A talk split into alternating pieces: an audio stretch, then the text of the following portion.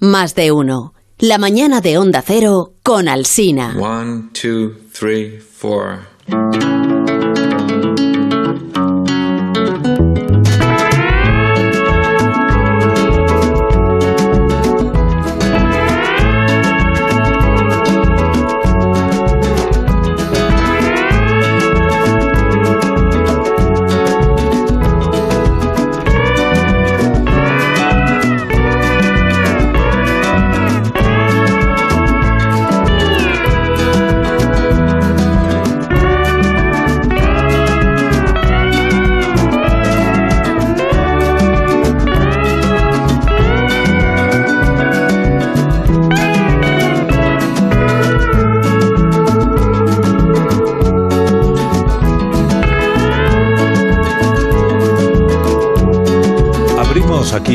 Radio la cultureta de los viernes por las mañanas en más de uno de Onda Cero, donde Alsina en directo.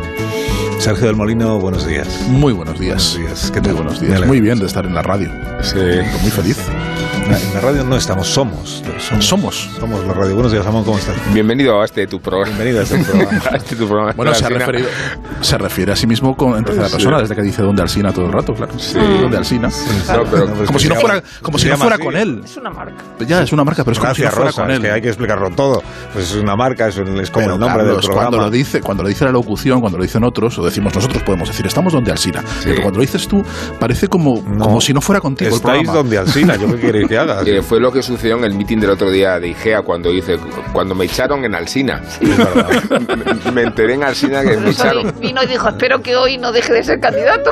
Pues casi, casi, además, ¿eh? No, O sea, Alsina como- candidato todavía. Alsina como abstracción. Me gusta mucho. Me alegro muchísimo. Ah. Muchísimas gracias. Eh, Rosa, buenos días y muchísimas gracias por entender las cosas. Bu- Hola, buenos días. Estoy viendo a la, a la- que no a la ministra Pilar Alegría por el Día de la Mujer y la Niña en la Sí. Ciencia, que sé que ayer lo tratasteis Ayer a Parisi. Entonces quiero reivindicar a María Cegarra, la unionense María Cegarra, poeta, y además la primera perito química de España, de la Unión, Muy y muy amiga de, mi- de Miguel Hernández. ¿De dónde, ¿De dónde has dicho que De la Unión. ¿de dónde? Ah, Murcia. ah, Murcia. la Unión. Vale, vale, vale. Entonces, estamos en la cosa local, Sí, localista, o sea, se le reivindica más por murciana que por científica. por lo que veo. Localista, identitaria. Ya veo, ya. De la Unión.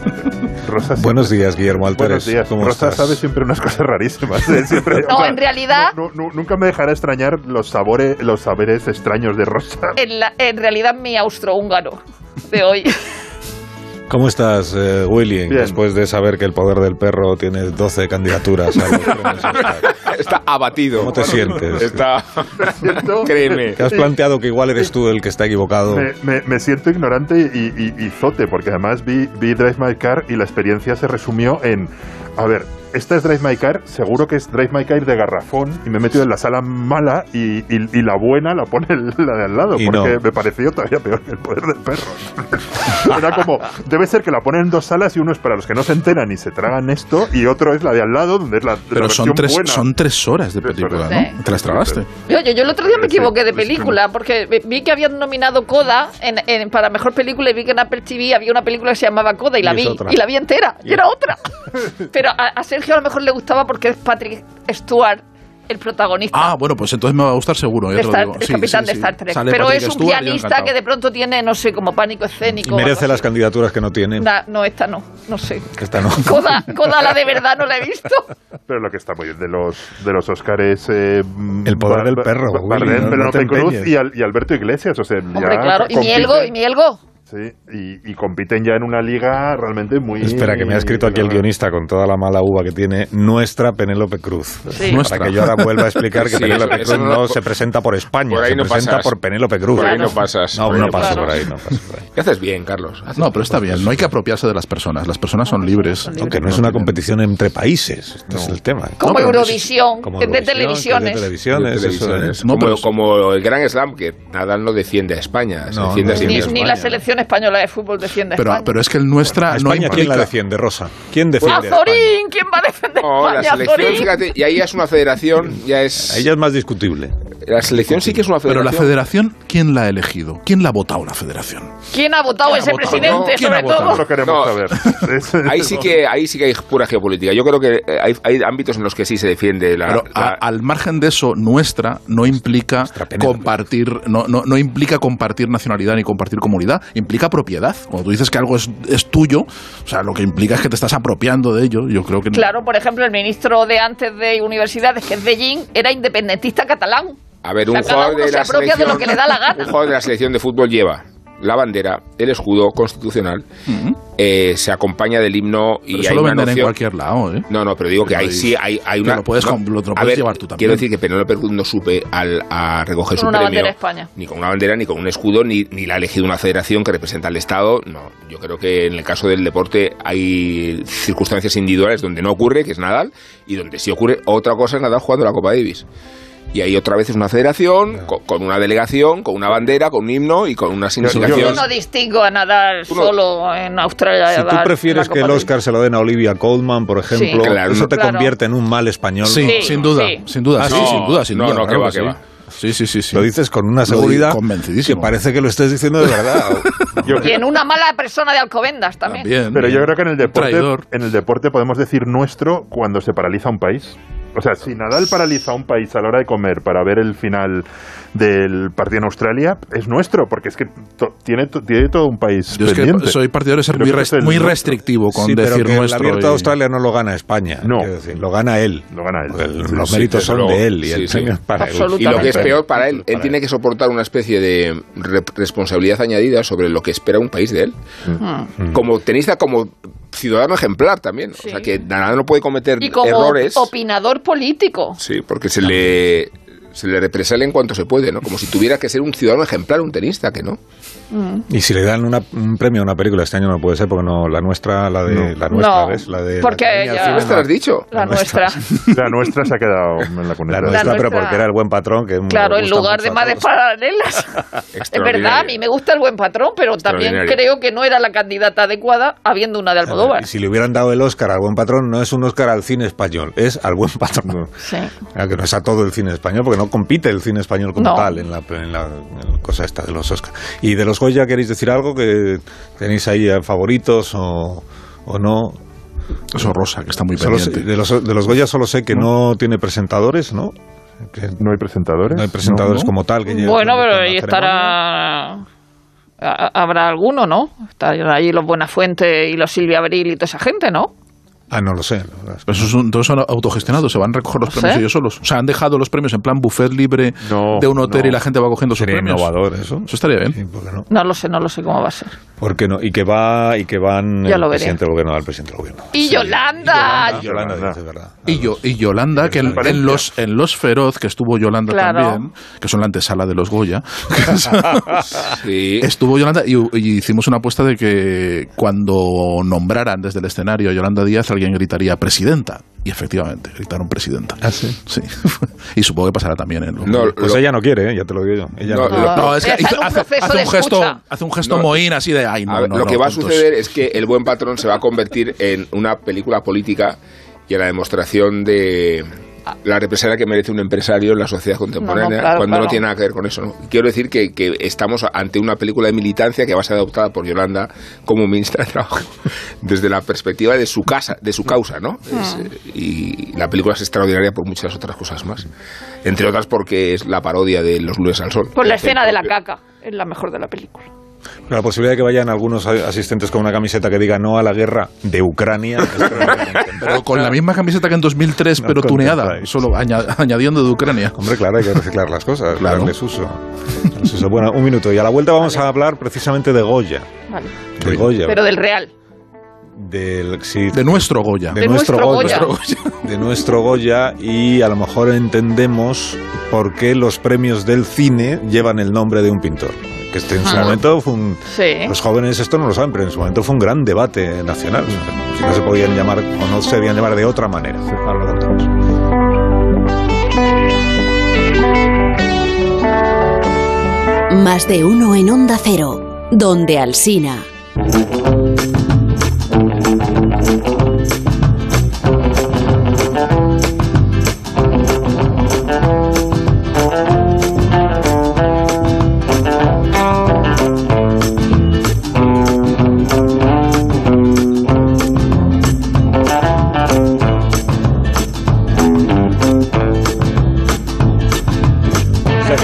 De semana se entregan los premios Goya. Vamos a contar una historia goyesca eh, y también cinematográfica. He traído aquí Zumer el diario de Madrid del 6 de febrero de 1799. Y ahí pues sobre todo anuncios, ¿no? Anuncios de, de venta de chales. Chales, no, chales, no, chales. Anuncios de contactos de algún restaurante y debajo de la información meteorológica donde figuraba como corresponde a un buen periódico madrileño a qué hora sale y se pone el sol en aquel día, en la primera página del periódico leo que pone colección de estampas de asuntos caprichosos inventadas y grabadas al agua fuerte por don Francisco de Goya.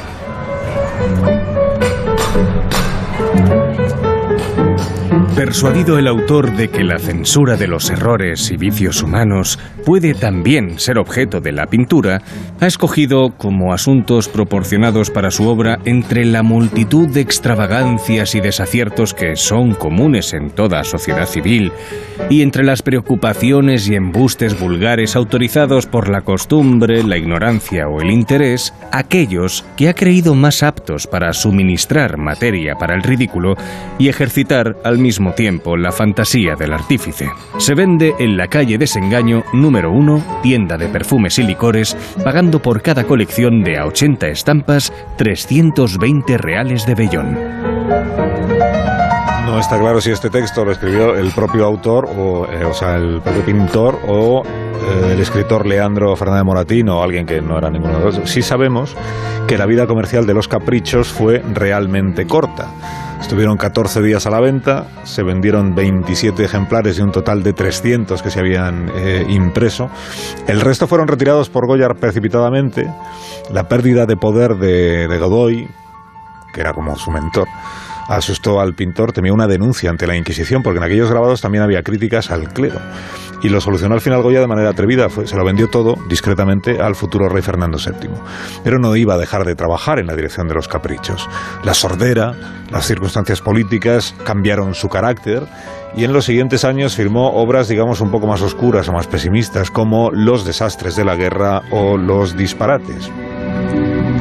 Y ahora tenemos que saltar dos siglos hacia adelante y hablar del periodista, escritor Juan Pedro Quiñonero, hombre también de radio. ¿Quién no ha escuchado alguna vez a Juan Pedro desde París contando alguna cosa?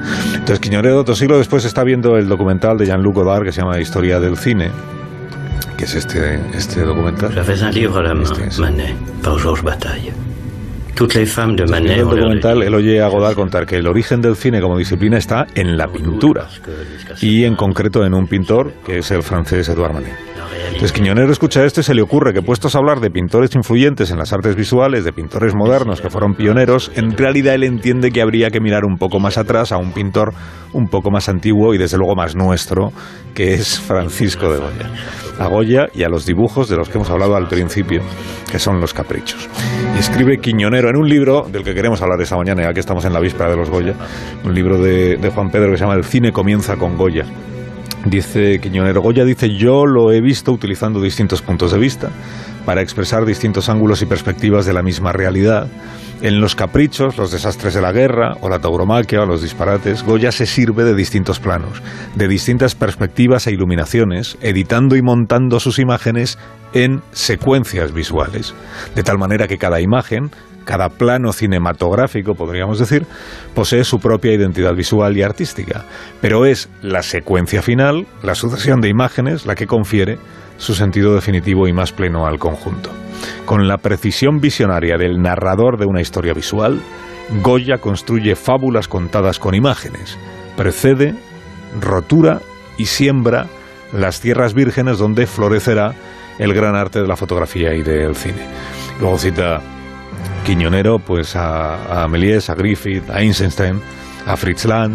Dice, todos ellos crearon la sintaxis del lenguaje universal del cine mudo utilizando recursos expresivos que Goya había utilizado. Imágenes cuya geometría y cuyo montaje permiten articular un lenguaje mudo y universal.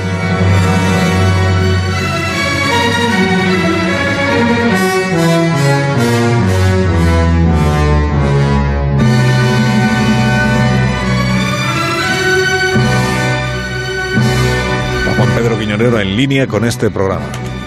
Juan Pedro, buenos días. Muy buenos días, encantado. ¿Cómo estás? Pues no, yo un poquito abrumado por... ¿Por qué? eh, pues bueno, quiero decir, una radio generalista que se ocupa de cultura y que se llama Culturuta merece un inmenso respeto. Y que para colmo os ocupéis de mis inventos eh, goyescos, pues miel sobre hojuelas, ¿para qué engañarnos? Bueno, tú entonces co- coincides con esto que dijo Carlos Saura. Luego recordamos, si os parece, eh, por qué los premios Goya se llaman premios Goya. Y he dicho que hubo un debate en su momento. Hablamos de que mediados de los años 80, ¿no? Más o menos. Hubo un debate sobre si se debían llamar mm, premios Goya, siendo Goya un pintor, o se podían haber llamado premios Buñuel, por ejemplo, por citar a otro paisano de Sergio del Molino, eh, que, que era un cineasta, ¿no? Luego, si queréis, hablamos de eso. Pero tú coincides entonces, Juan Pedro, con aquello que dijo Carlos Saura de que si Goya viviera hoy, sin duda sería cineasta, ¿no? Que se movería, decía Saura, entre, entre la ficción y el documental, pero haría cine. Yo, yo, yo voy un poquito más lejos. Yo creo que eh, en el texto publicitario que habéis citado al principio, que se da a conocer en la calle del desengaño, que está junto a la Gran Vía y junto a la Telefónica, Goya dice, yo quiero crear con esta serie un lenguaje universal que entiendan los hombres y mujeres de todas las civilizaciones, de distintas lenguas y distintas civilizaciones. Entonces, poniendo un grabado detrás de otro, se crea una historia visual que se comprenda en cualquier lengua en cualquier civilización. Esa es la definición exacta que da Hitchcock, que da Eisenstein, que da Kurosawa del cine. De ahí que, más allá de la genialidad de Goya, es que además de esa genialidad, crea un, un- nuevo arte de contar, propone un nuevo arte de contar que no es ni religioso ni político, tiene toda una síntesis para ver, y ese es el lenguaje del cine. A partir de ahí hay una discusión célebre entre Luis Buñuel y Carlos Saura, en la que eh, Buñuel, en plan butal francesa, dice, pues es que yo soy el director de cine aragonés más grande de la historia. Entonces Carlos Saura, en un hotel de la Plaza de Castilla, le dice a ver, ah, no, Luis, te equivocas, antes que tuvo otro. Luis Buñuel se queda parado, ¿que ¿de qué hablas? El primer director de cine fue Goya. Y ahí se ponen en marcha. A partir de ahí, cuando sale el debate de cómo nombrar a los premios del cine francés, si no recuerdo mal, en el restaurante Maite Comodoro, madrileño, a Goya dice Goya hubiera sido cineasta, evidentemente, pero eso no es el puesto central. Es decir, cuando se dice que los desastres de la guerra son un gran reportaje, brrr, no, no, no, es muchísimo más. Y Goya no es que hubiese sido cineasta, es que es- inventa la matriz conceptual de lo que va a ser el cine. Y eso- esa matriz está presente pues desde Hitchcock, Einstein, todos los grandes del canon del cine internacional, sin, sin olvidar los españoles, claro. Goya está presente en todo el cine español. Eh, hola, Juan Pedro, ¿qué tal? me dicen que fue en el, Opa- en el restaurante Opazo, donde se produjo la Pues- reunión pues- pues fundacional de los premios Goya con, con el productor eh, Alfredo Matas, con Sacristán, con Berlanga, con el propio Saura y Charo López y un decorador de nombre Ramiro Gómez que fue quien defendió que se llamaran premios Goya, porque hubo un debate al respecto y fue quien consiguió que al final, eh, digamos, se consolidara su argumento de que Goya era el, el antecesor del cine en España y que por tanto era estaba muy vinculado con las ciencias cinematográficas, que es como se acabó llamando la academia y todavía se llama a día de hoy. Sergio, perdóname. ¿Qué tal, Juan Pedro? Soy Sergio del Molino, ¿cómo estás? Eh, Pues encantado. Qué bien. Eh, la verdad que mm, viendo, eh, leyendo tu libro de El cine comienza con Goya, eh, como, como aragonés, eh, la verdad que me, me surge no la duda de si empieza con Goya, sino si el, eh, si el cine es realmente un invento aragonés, porque está Goya, luego está Buñuel, que aparece en un capítulo, en dos capítulos centrales, Chamón, y tu libro termina con Saura, eh, con Saura homenajeando a Goya en, en- en la película Goya, Goya en Burdeos, ¿no? Me, que me, me cabe la duda de Bueno, si, si es una invención totalmente sin, aragonesa. sin olvidar, sin olvidar que una de las primeras películas Sí. de, de la historia del cine español es eh, la salida, La salida de la iglesia en, en Zaragoza. De Misa del Pilar, sí, sí, de 1896. Y segundo de Monera de Teruel. Y segundo de Chomón de Teruel, no, por eso quiero decir que yo creo que es, eh, no caben dudas, se acumulan las pruebas de que es un invento totalmente aragonés. Pero yo lo, a, lo, a, lo que quería eh, plantear, programa, aparte de la reivindicación identitaria. No admite discusión, Sergio. No, no admite, no, no, está. Pero decir, las pruebas se amontonan sin, sin, duda, sin, duda. sin duda ninguna. Eh, pero aparte de esa reivindicación identitaria, eh, quería em, eh, seguir un poco el, razonamiento de Juan Pedro, que me parece interesantísimo, mm, em, porque de lo que se deduce de, Goya como inventor del cine, se deduce que el cine no es una técnica, o sea, no es. Siempre hablamos de. ¿Cuándo empieza el cine? Cuando empieza la técnica, ¿no? Cuando se puede poner imágenes en movimiento, proyectar. Eso en realidad mm, no es lo importante, lo importante es el lenguaje, lo importante es la concepción, no, no, no tanto la máquina, el celuloide, sino que la idea que hay detrás de cómo narrar con imágenes, ¿no? Y eso es verdad que, que, lo, que, lo, empieza, que lo empieza Goya. Si no tuviéramos esa idea, por mucha técnica que tuviéramos, no tendríamos cine como lo tenemos hoy en día, ¿no? No, no, efectivamente eso es así. Hitchcock establece una diferencia. Hubo un gran debate cuando empezó el cine sonoro que muchos puristas decían, ah, esto es la muerte del cine. El cine auténtico es el cine mudo. Y eh, Hitchcock hace una intervención diciendo, dice, bueno, el lenguaje, la palabra hablada, aporta algo nuevo, pero hay también un riesgo de transformarse en mera teatro filmado. Eso se ve bien en las series. En una gran mayoría de series no cuentan tanto una historia visual como una historia de teléfonos, diálogos, de tal. Por el contrario, el gran cine, y eso se ve en, las presentaciones de las grandes películas, con diez imágenes te han contado la historia. Diez imágenes y pocas palabras. Eh, entonces, esa, la narración visual eh, que es lo que Goya pone en marcha, es fundamentalísima y es donde se inspiran. Cuando Kurosawa quiere hacer su primera película en color, llega a su director de fotografía, a sus actores, y le dice, yo lo que quiero hacer es esto. No se trataba de copiar a Goya, se trataba de articular un relato a través de las imágenes. Cuando Eisenstein se inventa su teoría del montaje cinematográfico, lo que está poniendo es por escrito la ampliación de lo que ha dicho Goya. Es decir, poner una imagen detrás de otra y que ese montaje de imágenes acabe contando una historia, una historia visual que se entienda sin palabras a ser posible o con la menor cantidad de palabras posible en, eh, en cualquier parte del mundo. Eh, Juan Pedro, soy Rubén Amón, ¿qué tal? ¿Cómo estás? Hombre, encantado de oírte. Es que fuimos compañeros en París. Eh, y te iba a preguntar en dos derivadas del libro. La primera es si es demasiado radical llegar a la conclusión de que los dibujos o grabados de Goya en sus diferentes posibilidades son casi un storyboard, son casi un guion preparatorio de una película y después, si buena de la fama de, de Goya como promotor del lenguaje del cine proviene del peso que tuvo el expresionismo artístico en la influencia sobre el expresionismo cinematográfico, porque cualquier alusión que se haga a Fritz Lang o a Murnau o a Pabst o a todos los cineastas centroeuropeos del, del 20 que lanzan el lenguaje cinematográfico y además lo hacen desde la vanguardia, tienen como núcleo estético el expresionismo. Bueno, eh, yo creo que llevas totalmente razón. Yo la idea original mm, de, que los grabados, las imágenes de Goya son ya una película, me vino antes.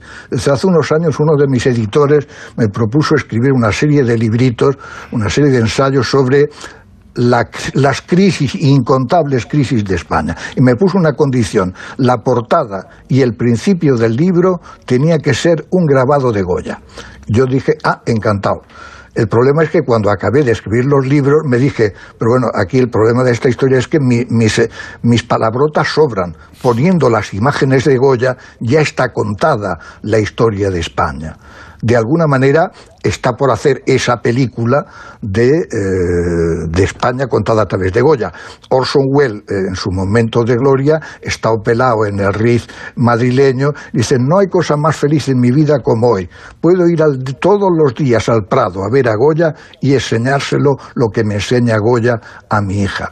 En cuanto a lo del expresionismo, es una evidencia absoluta. El expresionismo coincide con la con el, entre comillas, descubrimiento de Goya en, eh, en la Europa danubiana, de Berlín a Viena, y a partir de ahí muchas imágenes de Metrópolis, la gran peli de, de Friedland, vienen no sé si vienen directamente, en cualquier caso son reflejo fiel de lo que había hecho un siglo antes Goya. Y prácticamente muchas de las imágenes del expresionismo alemán coinciden en ese universo negro que viene evidentemente de Goya. Rosa. Hola, Juan Pedro, soy Rosa Belmonte. Un honor hablar con. ¡Viva Murcia! Con lo mejor de ABC. ¡Viva! ¡Viva Totana! Efectivamente. Estamos rodeados, de verdad. Sí, no. Eh, eh, eh, he leído tu libro que me parece. ¡Viva Aragón! ¡Viva Murcia! Claro. Esto Segovia! Coros y danzas, me parece esto, ¿no? al leer tu libro me he acordado del libro aquel clásico de Pera Ferré de cine y literatura, pero el tuyo va mucho más allá. Es cine, pintura y fotografía fotografía, en el sentido de, de, de Storaro, de Grestolan y de los grandes fotógrafos del cine, ¿no? Eh, eh, tú cuentas, por ejemplo, que Eisenstein, la, muchas secuencias y planos de Eisenstein, de Potenkin, son los fusilamientos del 3 de mayo, donde lo, estático está lleno de movimiento, ¿no? También dices que, que Murnau y Nosferatu tiene mucho más de Goya que del propio Drácula, eh, el, el, que se supone que se, que se, que se basa. Y por supuesto, eh, el Hitchcock de los pájaros con las aves de los caprichos también es, es bastante evidente. Pero donde yo veo menos la relación que tú eh, eh parece que le tienes una, una gran estima y un gran eh, le dedica bastante tiempo es a John Huston. Eh, primero por el documental de guerra que hace con los que están para allá cuando han vuelto de la guerra y luego con Bajo el Volcán, donde cita a Gabriel Figueroa como discípulo de Tolan. Yo, yo con Houston es con el que menos veo la relación con Goya. No, pues yo te lo explico pura y sencillamente. Hay algún grabado de Goya en el que se ve justamente que unos recogen a unos hombres heridos, mutilados y que los van a preparar para volver a la guerra. Ese es el tema central de una película mm, publicitaria, entre comillas, de Houston, en la que el Departamento de Estado le encarga que haga una peli para ver lo bien que se cuida a los enfermos eh, de la guerra. Y el resultado de, de Houston es exactamente el mismo tragedia de Goya, es decir, el poder absoluto utilizando los cadáveres para ponernos a volver en marcha para emplazar otra guerra. En, en el caso del Houston de Bajo el Volcán, de la película de, de, de Lowry, viene muy directamente a través de Gabriel Figueroa, el gran fotógrafo cineasta mexicano, siente una pasión loca por, eh, por Goya, y en las imágenes de Bajo el Volcán de Goya, la presencia goyesca está directa o indirectamente a través del culto a la muerte de, de los mexicanos, que tiene algo mm, de, de, esas máscaras goyescas trágicas que también inspiran a, a Orson Welles en Valladolid, uh -huh. en una película en la que Miguel Delibes interviene como, como esto. Entonces, el, la relación no siempre es directa, uh -huh. sino que el tema goyesco que en la historia de la guerra moderna eh, Goya expresa por vez primera, es decir, recoger heridos para cuidarlos, para volver al campo de batalla, es una imagen que lo dice todo en una sola imagen. Es exactamente la misma eh, recurso que tiene eh, que Donald Huston de esa película. Hay otro que tiene que ver con los desastres de la guerra. Siempre se ha dicho los desastres de la guerra son un, el más grande de los reportajes de guerra. Bueno, es falso, quiero decir. Eh, Goya se inventa mucho de lo, que, de lo que hizo, que es exactamente lo mismo que hace Houston. Houston hace otra película publicitaria que se llama La batalla de San Pietro. A Houston lo enviaron a Italia a, a filmar una batalla que iban a ganar los aliados. Llega tarde y la batalla ya se ha ganado y ha desaparecido. Ni corto ni perezoso, Houston habla con un oficial americano y dice, bueno, la guerra se ha acabado, pero la vamos a inventar de nuevo. Y hace una cosa tan fiel que la gente se la cree. Y cuando Houston va a, defender su peli al Departamento de Estado a los generales americanos, los generales americanos creen que es un, una obra pacifista. Comentario de Houston, una banda de cabrones.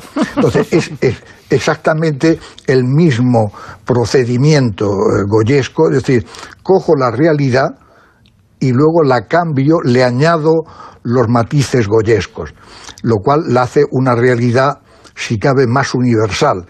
Las buenas fotos son siempre geniales, pero hay veces que tienen, están fechadas.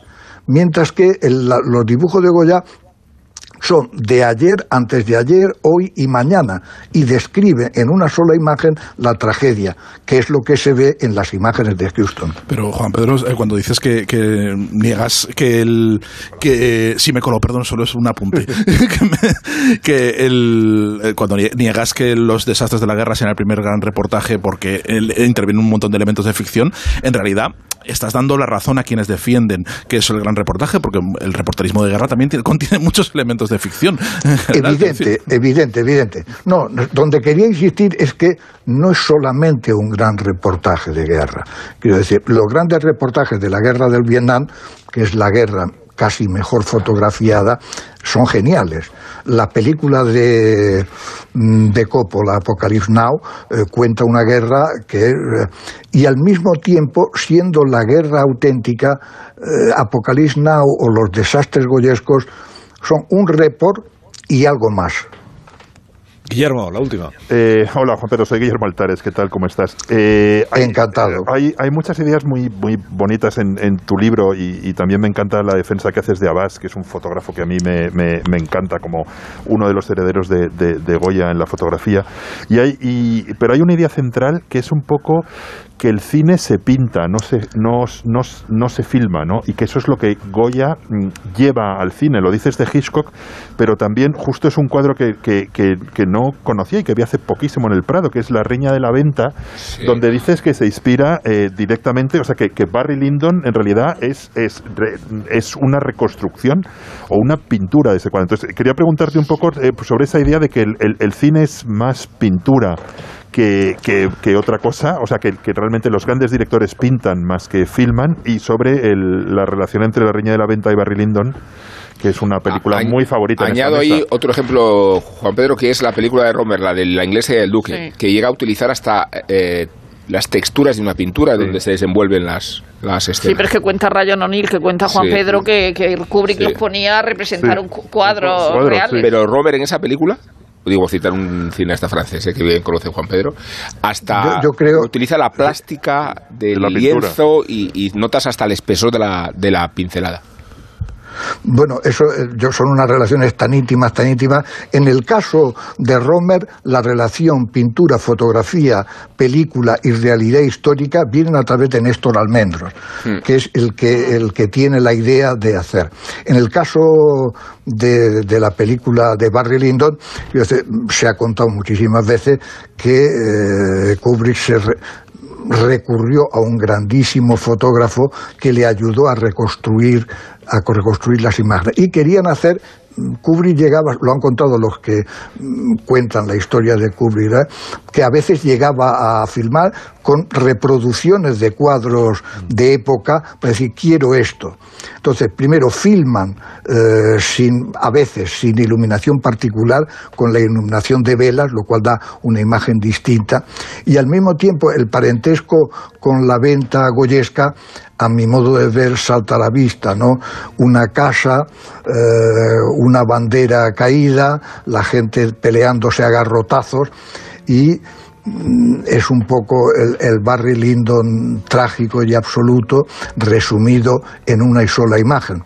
En el caso de, de- la película de, Kubrick, que a mí también es de las que más me emociona y gusta, no solamente es una, una tragedia íntima, sino es una tragedia global de toda la historia de la guerra de la época. En el caso nuestro, yo creo que si hubiese que resumir la actualidad española, no sé, iba a decir de las últimas décadas, en cualquier cosa de ahora mismo, esas peleas de murcianos, catalanes, andaluces, eh, yo qué sé, delante, Dilo, dilo. de- delante de una venta a garrotazo limpio, pues no sé, casi parece la actualidad de la España vaciada de nuestro amigo, ¿no? Es decir, políticamente me refiero, es decir, eh, y lo entiende cualquier japonés o cualquier mm, australiano, le enseñas ese, eh, ese cosa de Goya y entiende perfectamente de qué va. Solo hay que decirle, bueno, pues España mm, hay muchas cosas geniales, en Murcia, en Aragón, hay cosas geniales, Más y al mismo tiempo Murcia, nuestra ¿eh? realidad de nuestro fin de semana Sí. puede resumirse con esta imagen. Sí, sí. Quizás soy un poco demagógico, pero bueno. Oye, Juan Pedro Quiñonero, un gusto escucharte y que hayas eh, sonado en este programa de radio. La voz. Pues yo encantado de que me deis la palabra, encantado de escucharos. Mis respetos a todas y a todos. Viva Murcia y viva la cultureta. Gracias, Juan Pedro, que tengas Hasta un buen luego. día. Adiós, un fuerte abrazo. Adiós. Minuto y enseguida llegamos a las 12. Más de uno en Onda Cero, donde Alsina.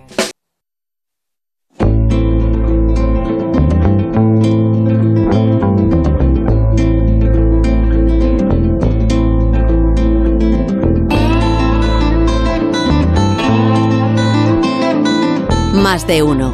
La mañana de Onda Cero con Alsina.